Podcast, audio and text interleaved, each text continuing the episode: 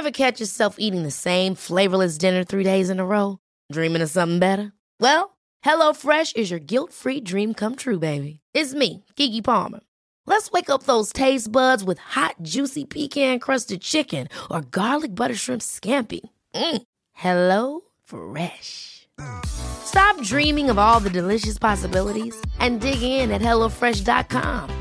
Let's get this dinner party started.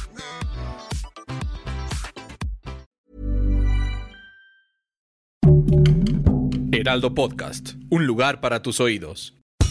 Esto es Primera Plana de El Heraldo de México. Sigue nuestro podcast en Spotify para estar al día con las noticias más importantes.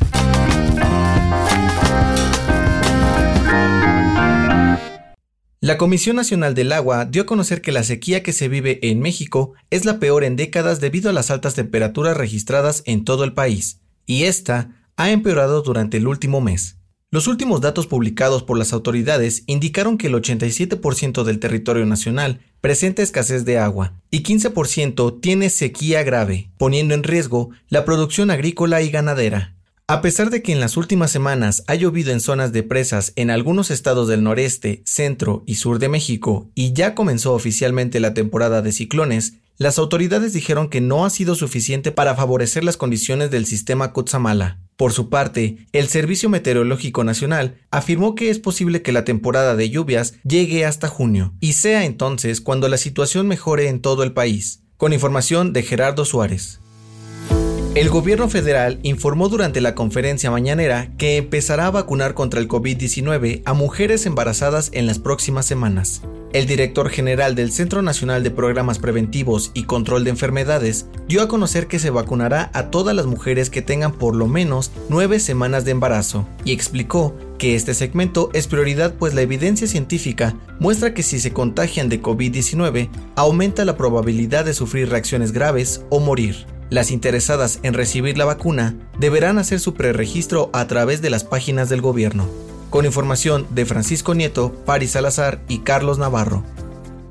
El presidente López Obrador respaldó la decisión de la Fiscalía General de la República de investigar a los candidatos a la gubernatura de Nuevo León, Adrián de la Garza del PRI y Samuel García de Movimiento Ciudadano.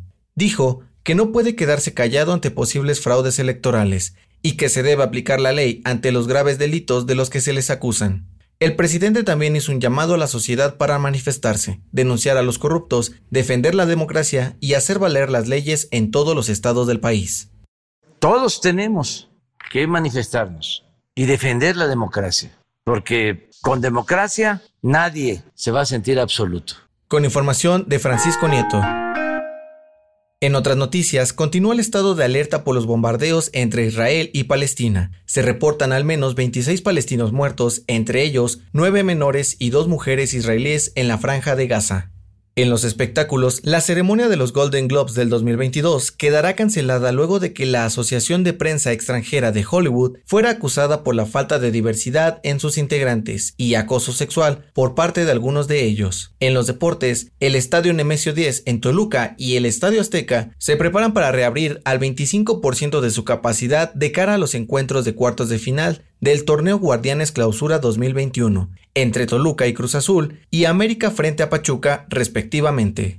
El dato que cambiará tu día. En una baraja común encontramos cuatro reyes diferentes, pero ¿sabes a quiénes representan? Estas cartas rinden tributo a cuatro de los monarcas más famosos de la historia. El rey de picas representa al rey David, el rey de corazones al emperador Carlomagno, el rey de tréboles a Alejandro Magno y el rey de diamantes a Julio César. Esto fue Primera Plana, un podcast de El Heraldo de México. Encuentra nuestra Primera Plana en el periódico impreso, página web y ahora en podcast.